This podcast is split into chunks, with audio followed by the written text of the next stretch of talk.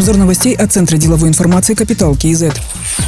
Ситуация с наличной валютой в стране нормализуется в ближайшее время, сказал председатель Национального банка Галмжан Перматов. Он пояснил, что при нормальной ситуации коммерческие банки сами закупают наличную валюту, доставляют в страну и вывозят. Сейчас ввели ограничения на вывоз валюты и золота, чтобы сохранить финансовую стабильность и излишне не тратить резервы Нацбанка. Валюту уже закупили, первые партии поступили в Казахстан, поэтому ситуация с наличностью нормализуется, отметил Галмжан Перматов.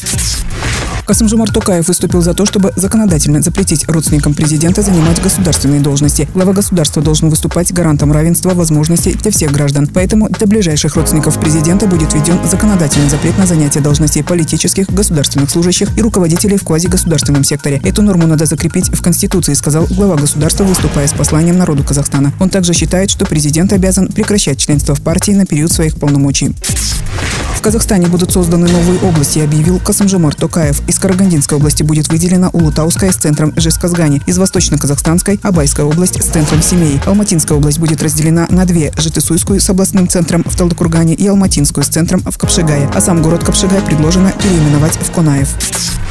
Среди людей, стоявших за попыткой госпереворота в январе, есть известные личности. Были руководители военных и спецорганов. Об этом заявил президент Касымжомар Токаев. Он сказал, что в последние годы страна перешла к кардинальной модернизации. В различных сферах начаты масштабные преобразования. Это не понравилось некоторым влиятельным людям. Они хотели продолжить свои незаконные действия и в дальнейшем, отметил президент. По его словам, заговорщики пытались захватить власть, превратить Казахстан в горячую точку. Некоторые руководители военных и специальных органов препятствовали силовым структурам предпринимать законные действия. Дезинформировали руководство страны об обстановке в городах городах и взяли под свой контроль правительственные и другие каналы связи. Следствие по делу о заговоре силовиков и их пособников продолжается в режиме секретности. Все виновные в этих трагических событиях понесут наказание, какие бы должности и позиции в обществе они не занимали, заверил глава государства.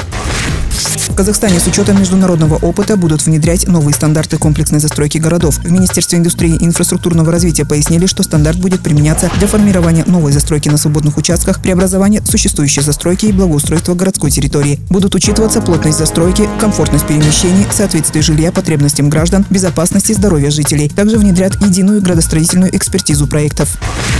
Председатель правления Национальной атомной компании «Казатомпром» Мажид Шарипов рассказал об основных показателях за 2021 год. Выручка за год составила 691 миллиард тенге. Это на 18% больше, чем в 2020 году. Рост связан в основном с увеличением средней цены реализации, ослаблением тенге по отношению к доллару и небольшим увеличением объема реализации. Скорректированная чистая прибыль составила 220 миллиардов тенге, увеличившись на 10% по сравнению с 2020 годом. Что касается производства урановой продукции за 2021 год, то его объемы выросли на 12% и составили 21 800 тонн. Пандемия коронавируса повлияла на всю производственную цепочку поставок. Это привело к нехватке ключевых материалов и оборудования и негативно повлияло на графики разработки месторождений и производства. Поэтому показатели оказались ниже прогнозов.